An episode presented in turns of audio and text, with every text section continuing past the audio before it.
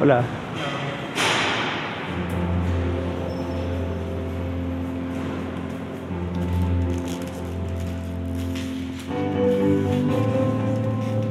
Quienes tenemos suficiente edad para haber estudiado sin acceso a Internet, podemos recordar que muchas veces encontrar la información requería de esfuerzos importantes.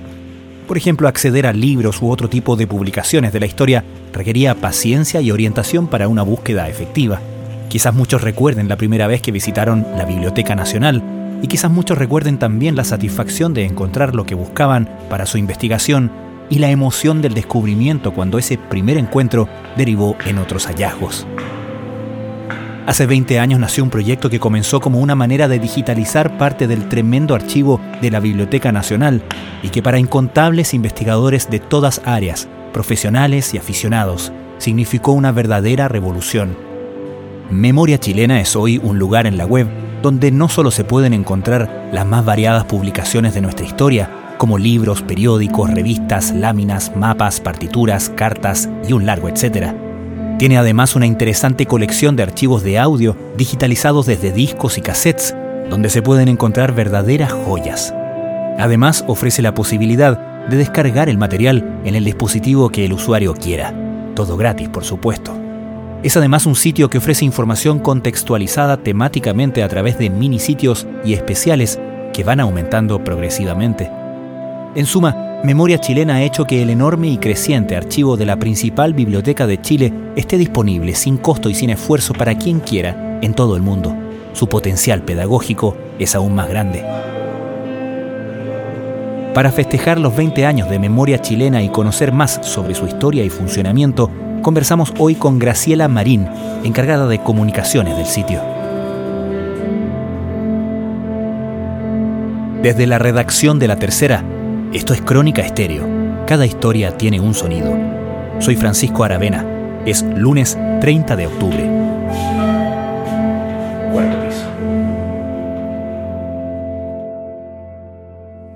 Por ahí, por el 2001, la Biblioteca Nacional empieza a trabajar en un proyecto para difundir las colecciones de la Biblioteca Nacional que ocupe lo digital, bastante silenciosamente. Después el, el lanzamiento iba a ser en 2003 la directora de ese momento, de la, de la entonces DIVAM, la directora de la biblioteca de ese momento, y un grupo de personas que, que, después también pasaron a ser directores en distintos momentos. Y empezaron a trabajar y a mirar páginas de otras bibliotecas. Las referencias principales eran Gálica, la Biblioteca Nacional de Francia, y American Memory, que es de la Biblioteca del Congreso de Estados Unidos. Y aparte de eso, habían también otras cosas que estaban pasando. Ya estaba Wikipedia, por ejemplo, funcionando. Entonces había ciertas ganas de hacer algo digital. Y durante esos primeros dos años empezó una, una marcha blanca, donde la principal misión era el primer año hacer 100 minisitios, con la idea de que Memoria Chilena fuese no solamente un lugar donde se recopilan archivos digitales, digitalizaciones de libros, sino también algo más híbrido que es como una especie de enciclopedia que además muestra como contenidos editorializados, que son los, los minisitios y las cápsulas, de manera de mostrar las cosas como contextualizadas en temas. Y ya el 2003, dos años después,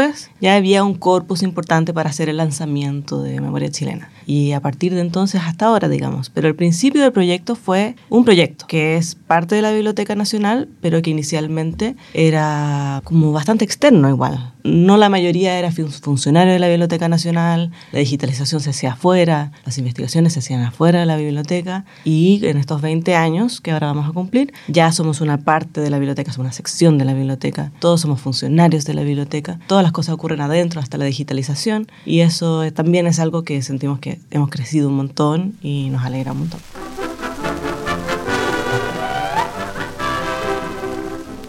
¿En qué momento se dieron cuenta de el calibre que había adquirido el proyecto, de lo fundamental que empezó a ser? Me imagino que es incontable la cantidad de investigadores en distintos ámbitos que hacen uso de memoria chilena. ¿Hubo un momento, un, una etapa donde dijeran, esto es más que simplemente como el proyecto para subirse a la era digital? ¿Se dieron cuenta como el calibre de que tenía esto? No sé si hubo un momento en particular. Yo quizás de, de, los años más recientes, yo puedo decir sin duda que los años de la pandemia fueron para nosotros una confirmación del potencial. Eh, ahí aumentó en tres veces la cantidad de visitas únicas a la, a la, página, las descargas, y eso fue como una confirmación de que realmente es importante lo que estamos haciendo.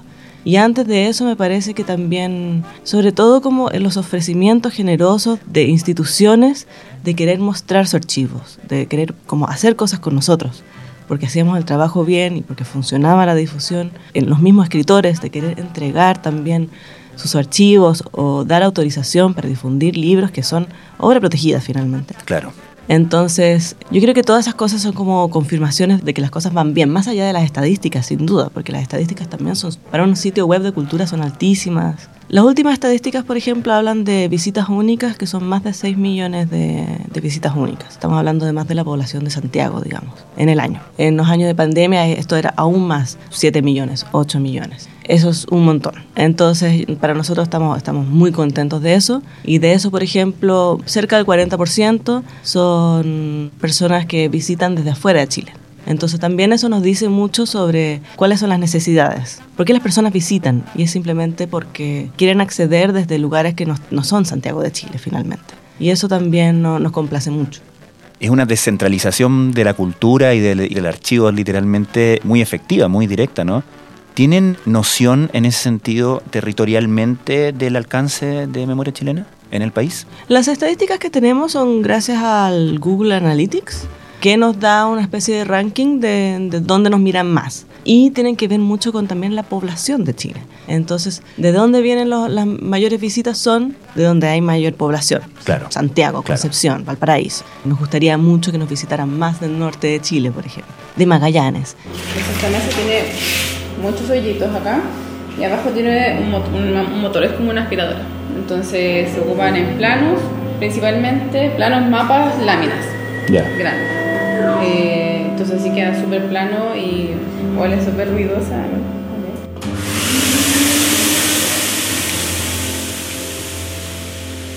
Esta es una pregunta difícil porque obviamente que en una biblioteca como la Biblioteca Nacional o en un centro como que, que obviamente su misión es ir archivando, su colección va creciendo eh, día a día. Pero ¿tienes una noción de cuánto, si pudiéramos establecer como porcentaje del el archivo está digitalizado? Es bien difícil saberlo. Sin duda no es, no es mayoritaria, porque digitalizar es lento. Aunque nosotros estamos todo el rato digitalizando, pero digitalizar es un, trabajo bien lento. No solamente es capturar la imagen, es luego catalogar la imagen, que eso lo hace una persona, no una inteligencia artificial en este momento. Editar la imagen, otra persona lo hace con un programa sentado en el computador. Entonces, claro, nosotros nos avanzamos muy rápido. La manca que mi dedito lo cogió una almeja y que la almeja se cayó en la arena y que la arena se la tragó el mar y que del mar la pescó un ballenero y el ballenero llegó a Gibraltar. Cuando uno revisa algunos de los contenidos de memoria chilena y uno se da cuenta que puede acceder a libros, a periódicos antiquísimos, uno se acuerda cuando, que si yo estudiante, uno tenía que ir a la biblioteca a pedir a buscar si estaba primero. Había que saber pedir las cosas además, porque no era, te, te equivocabas un poco y no, no dabas con, con, lo que estabas buscando, ¿no? Pero, pero una vez que uno podía acceder a las cosas que no estaban en microfilm, ¿cierto? Uno se da cuenta de lo delicado materialmente que son pues, esos libros, esos periódicos, etcétera. Me imagino que el proceso de digitalización es en ese sentido súper delicado. Claro, claro. Una de, de las razones por la cual digitalizamos es para preservar cada vez que se toca un documento hay una posibilidad de daño y hay documentos que se solicitan mucho.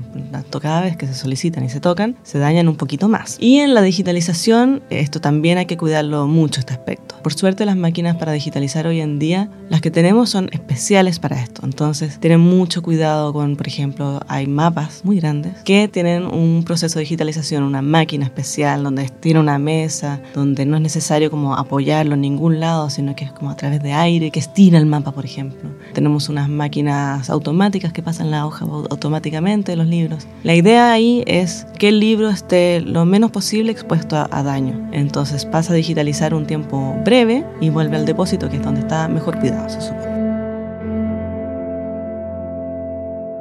Memoria Chilena tiene, como tú decías, mini sitios que contextualizan la información, tiene láminas, imágenes, libros completos, como tú destacabas, mapas. ¿Tienes la información de cuáles son los contenidos más populares, más buscados? Van variando bastante. Están los long sellers, digamos, los que siempre están bien arriba buscados, por ejemplo, los presidentes de Chile. Ese es un minisitio. La Guerra del Pacífico, porque también somos un espacio que es muy usado por estudiantes. Y luego están aquellos minisitios que por contingencia empiezan a ser muy buscados. Por ejemplo, ahora en el entorno de los 50 años del golpe, Claro. Salvador Allende, Augusto Pinochet, periodismo de oposición, el minisitio de Víctor Jara. Y luego están los que son contingentes para nosotros, que son minisitios nuevos y que estamos difundiendo fuertemente en ese momento. Por ejemplo, hace poco hicimos una actualización de la ocupación de la Araucanía. Está bien arriba, digamos, cosa que nos gusta mucho porque uno piensa que hay ciertos temas que quizás no son así como del todo taquilleros, pero la gente aprecia la novedad. Claro, y hay una, en ese sentido hay una conversación del archivo con la contingencia, ¿no? Sí, claro que lo hay. Entonces, por ejemplo, nosotros planificamos la- los temas con uno o dos años de, de anticipación. Entonces, hay temas que se proponen que tienen que ver con la contingencia, con los temas que estamos viviendo en el país. El próximo año debería publicarse, por ejemplo, la salud mental en Chile, que es algo que, por cierto, que conversamos mucho durante la pandemia. Es un gran tema. Claro. Y también hay otros que nosotros recibimos como sugerencias de usuarios. Nosotros sabemos que tenemos también muchos usuarios que les interesa mucho la historia del deporte, por ejemplo. Entonces, pronto van a venir ahí una- un minisitio sobre como las revistas antiguas de deporte, que estamos seguros que les va a gustar mucho.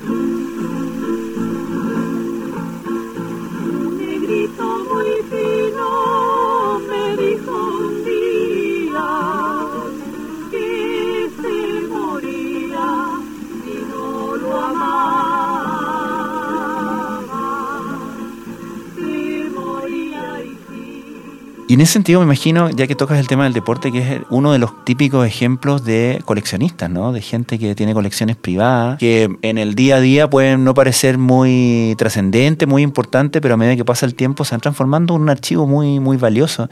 ¿Cómo reciben en ese sentido la- los aportes que hacen las personas, los coleccionistas privados, de temas tan variados? Es bastante central esto. Ahora es importante decir que uno de los requisitos para que un documento esté en memoria chileno y un minisitio esté es que esté en las colecciones de la Biblioteca Nacional, porque finalmente es un sitio que difunde las colecciones. Claro. Entonces, en este sentido, lo que se trata es que si es que alguien tiene un archivo, un coleccionista privado, por ejemplo, que ojalá pueda hacer una donación digital del archivo, o bueno, si quiere donar el archivo también físico a la, a la biblioteca, se lo agradecemos. Hacer una donación digital significa disponibilizarlo para que se digitalice y luego Sí, recuperar o, el material, o ¿correcto? a veces, a veces ya tienen el archivo digitalizado Ya. y lo, lo entregan. Pero claro, se trata de eso y también a veces hacemos colaboraciones, por ejemplo, colaboraciones para completar colecciones que no están completas en la biblioteca. Esto ocurrió, por ejemplo, con el Archivo de la Nación. El Archivo de la Nación fue adquirido por la UDP Claro. y la biblioteca tiene su propio Archivo de la Nación, pero ninguno de los dos archivos está del todo completo. Entonces hicimos a- hacemos una colaboración ahí para que entre los dos podamos completarlo. Y entonces las dos instituciones están avanzando en digitalizar todo este gran archivo, que es el archivo finalmente de noticias del siglo XX. País mágico, raíz vegetal, rincón donde el mundo se cierra.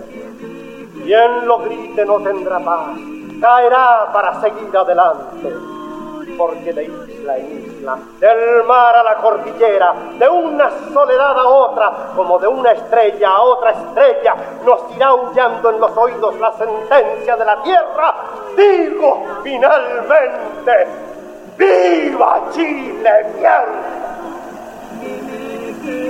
Estás escuchando Crónica Estéreo, el podcast diario de la tercera.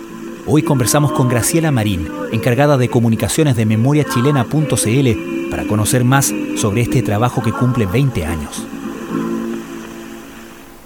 Ahora, de los nuevos minisitios que están actualmente en la página como promocionados, por así decirlo, hay, por ejemplo, uno sobre Charles Darwin en Chile, que es un tema sin duda importante, se explica por sí solo, pero hay, por ejemplo, unos sobre el periódico La Familia, que es un periódico de fines del siglo XIX, que al menos yo no tenía idea que existía. Claro, hay temas que se, se estiman como canónicos, ¿no?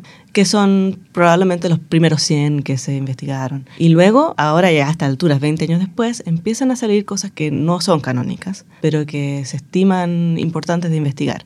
Entonces, claro, están periódicos como La familia, como la mujer, por ejemplo, que están vinculados a la historia de la mujer, a la producción de la, La mujer, digamos que es también un periódico que también está digitalizado, Claro, que sí. es de que 1877. es nuevo, claro. Y que son cosas que, que no han sido estudiadas justamente porque son, por ejemplo, cosas que fueron producidas por mujeres y que las mujeres por mucho tiempo no son parte de la historia canónica. Claro. Y entonces esto personalmente a mí me, me interesa y me entusiasma mucho empezar a, a divulgar partes de la historia que no son tan evidentes, que no nos enseñaron tal cual. Es parte de las cosas que nos estamos esforzando un montón de, de hacer, de mostrar como cosas, quizás decir nuevas es mucho, pero aristas, como descubrir aristas en el sentido de sacar a la luz.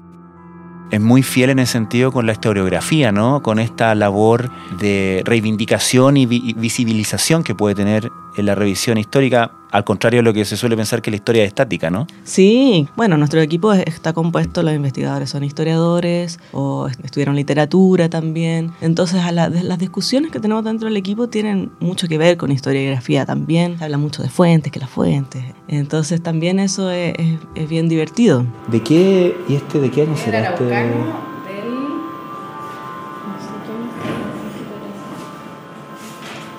¿Sabes qué, cuál es el documento más antiguo que tiene 1849. Hay unos incunables que son los más antiguos, según según yo. Sí. Del Cunable. Eh, que son del siglo XVI. Sí, por ahí. Sí, lo hice. Sí. Y este me dijiste que es de 1849. 1849, Sí, es interesante porque mencionabas al principio de la conversación el caso de Wikipedia, por ejemplo, que ha logrado mantener, para sorpresa de muchos desconfiados, me acuerdo en, en la época en que era como la gran novedad, ha logrado mantener cierta autoridad y cierta credibilidad, ha resuelto los temas que son más controversiales, donde se metía alguien a editar de una manera, se metía otra persona a editar de otra manera y, costaba, digamos, entender, llegar, comillas, a una, comillas, verdad, digo, porque evidentemente que la objetividad es siempre, siempre una ilusión, digamos, pero una ecuanimidad, por lo menos. ¿Cómo resuelven ustedes ese tipo de temas? Porque también hay, hay minicitos, tú mencionabas recién, contexto de 50 años del golpe, hay temas que son controversiales todavía para mucha gente. Sí, nosotros tenemos una metodología. Es una metodología que se ha desarrollado a lo largo de 20 años y en este sentido, por ejemplo, los primeros minisitios, los más antiguos, se ven distintos a como son los minisitios actuales. Y hoy en día nos concentramos mucho en la fuente y que la fuente sea la que existe para poder dar una aseveración. Y que estas fuentes, bueno, aparte existan dentro de las colecciones de la Biblioteca Nacional y que se puedan poner disponibles ahí. No solamente mencionar una fuente, sino que esté en la bibliografía, ojalá esté digitalizada. En este sentido, nosotros nos hemos cubierto bastante en eso. Sin duda, hay, hay temas que son más controversiales que otros. Y estamos preparados también para eso, pero estamos confiados en que en tanto la fuente histórica, la fuente es histórica, no es una opinión. No hay mucho que puedan realmente argumentar. Y tampoco hay aseveraciones que sean opiniones nuestras, sino que esa historia. Y aquí tú pones el libro y vas solo dando vueltas a las páginas. Dependiendo del tamaño se va ajustando. No sé si va a agarrar bien este porque no lo ajusté, pero este es lo que así funciona. Debe haber todavía mucha gente que no conoce, que no está familiarizado con memoria chilena. ¿Qué es lo que más te gustaría transmitirle a ellos? ¿Qué es lo que más te gustaría comunicar sobre memoria chilena hoy día? Yo creo que Memoria Chilena es un, es un sitio web que es gratuito y que se puede acceder de cualquier lugar del mundo. Y uno puede encontrar ahí libros completos, fotografías que hablan de la historia, de nuestra historia como chilenos. Y que mm, yo he visto que es muy estimulante para las personas simplemente entrar y, y perderse en, en los buscadores, en los temas y encontrar un pedacito de su historia. Nosotros atendemos un montón de consultas de usuarios y las consultas son de las cosas que más variadas del mundo, pero muchas de ellas son sobre la historia de las personas. Quiero saber más sobre Parral, donde vivió mi abuelo. ¿Tendrán algo de información sobre eso? Hmm. La verdad es que hay información sobre todo en memoria chilena. Y es posible que haya algo sobre tu abuelo, es posible. Y si no lo hay, va a haber algo sobre el pueblo de Parral. Y si no lo hay en memoria chilena, va a haber en Biblioteca Nacional Digital o en Chile para niños. Entonces la invitación es esa porque yo creo que hay personas que quizás sienten que la Biblioteca Nacional, estos grandes edificios bicentenarios, son como un lugar muy solemne, ¿no? Difícil de acceder hay que estar silencioso. En memoria chilena eh, puedes meterte en tu casa, nadie te va a poner ninguna restricción por nada, entonces como adelante, ingresen. Eso yo creo que es la gran invitación. Graciela Marín, muchísimas gracias por esta conversación. Muchas gracias por invitarnos. Ya, pues súper interesante, si eso quería. Tener como esos sonidos para meterle también más textura, ¿cierto? Cuando hablamos las máquinas y todo eso. ¿Ya? ¿Alguna otra cosa? No, todo perfecto. Que esté muy bien. Que te vaya muy bien, muchas gracias. Chao.